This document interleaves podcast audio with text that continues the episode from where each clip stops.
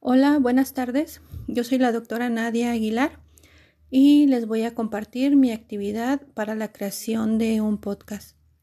El objetivo de este podcast es compartir con mi equipo de trabajo qué se requiere en un enfoque de desarrollo gerencial para que éste sea exitoso. Lo primero que tendría que remarcar para entrar en materia es que en el enfoque gerencial se busca un equilibrio entre la producción, la eficiencia, los recursos y los costos, y lograrlo sería la clave para considerar un sistema de salud eficiente.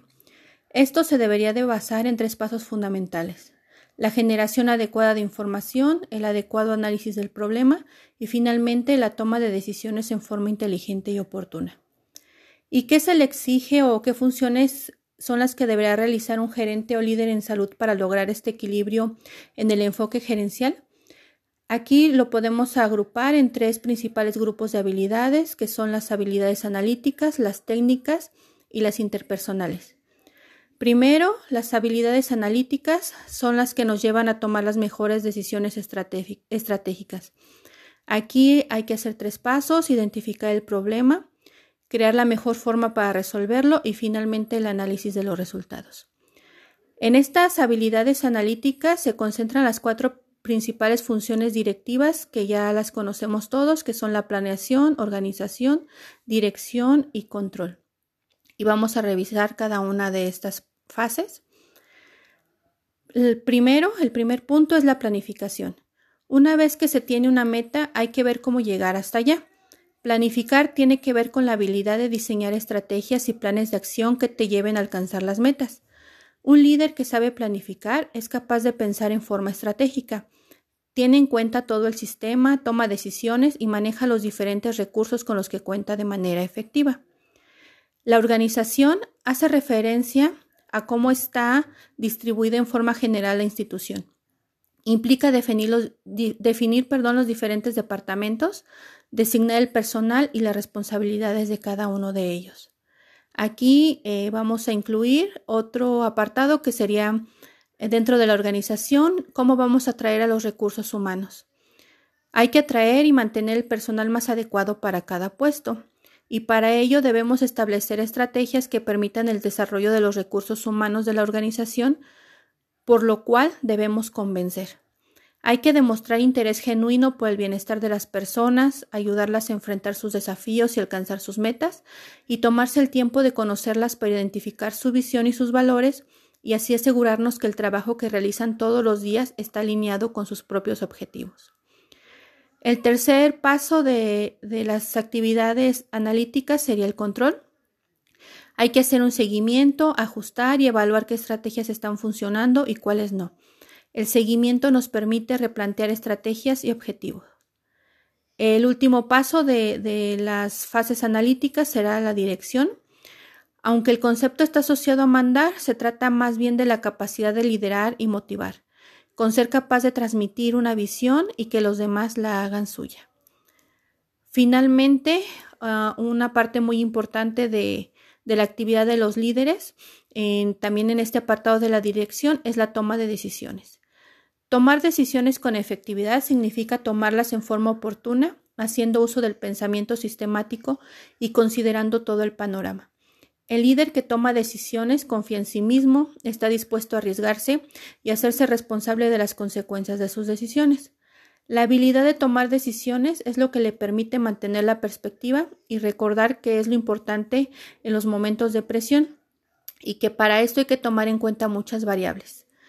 No hay que perder de vista el punto de los valores, el propósito y la visión de la institución como criterios para esta toma de decisiones.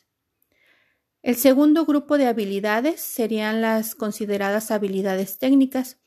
En estas vamos a encontrar las habilidades de gestión que están relacionadas con la organización del trabajo, con la capacidad de dirigir, de manejar las crisis y los cambios, del manejo de herramientas como pueden ser los software o incluso habilidades derivadas del conocimiento de las leyes y normas propias de la institución o de la organización en la que estemos trabajando.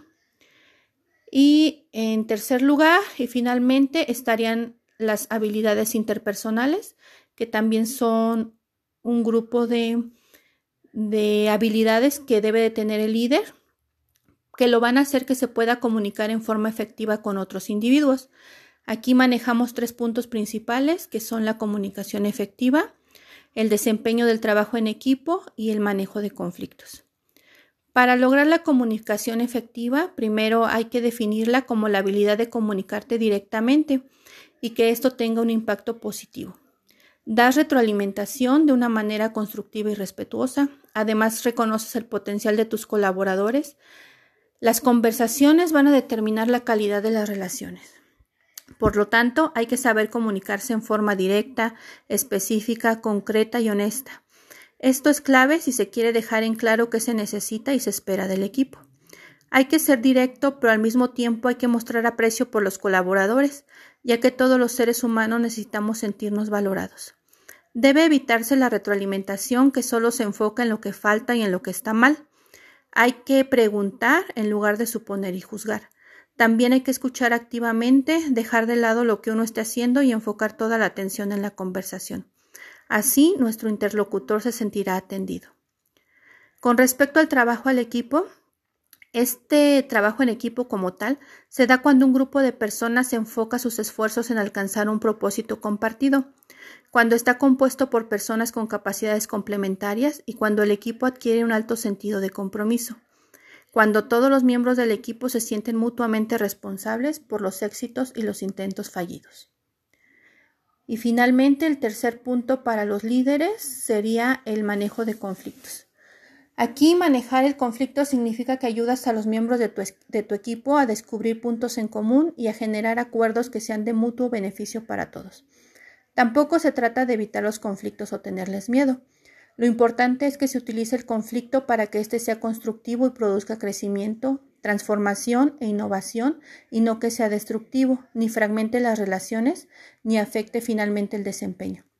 Aquí es importante comunicarse con respeto y seguridad a la hora de discutir diferentes puntos de vista y lograr defender las distintas posturas, pero con respeto. Finalmente, el lograr ser un buen líder no se lleva a cabo de la noche a la mañana.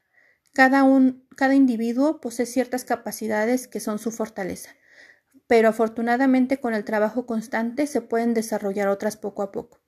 Por eso es importante que identifiquemos cuáles son nuestras áreas de mejora, que si trabajamos día a día vamos a tener un impacto positivo. De igual forma, hay que identificar en cuáles áreas somos fuertes y apalancarnos de ellas para potencializar el liderazgo y alcanzar muchas nuestras metas. Bueno, esa sería toda mi participación. Ojalá les haya gustado y les sea de utilidad. Muchas gracias y buenas tardes.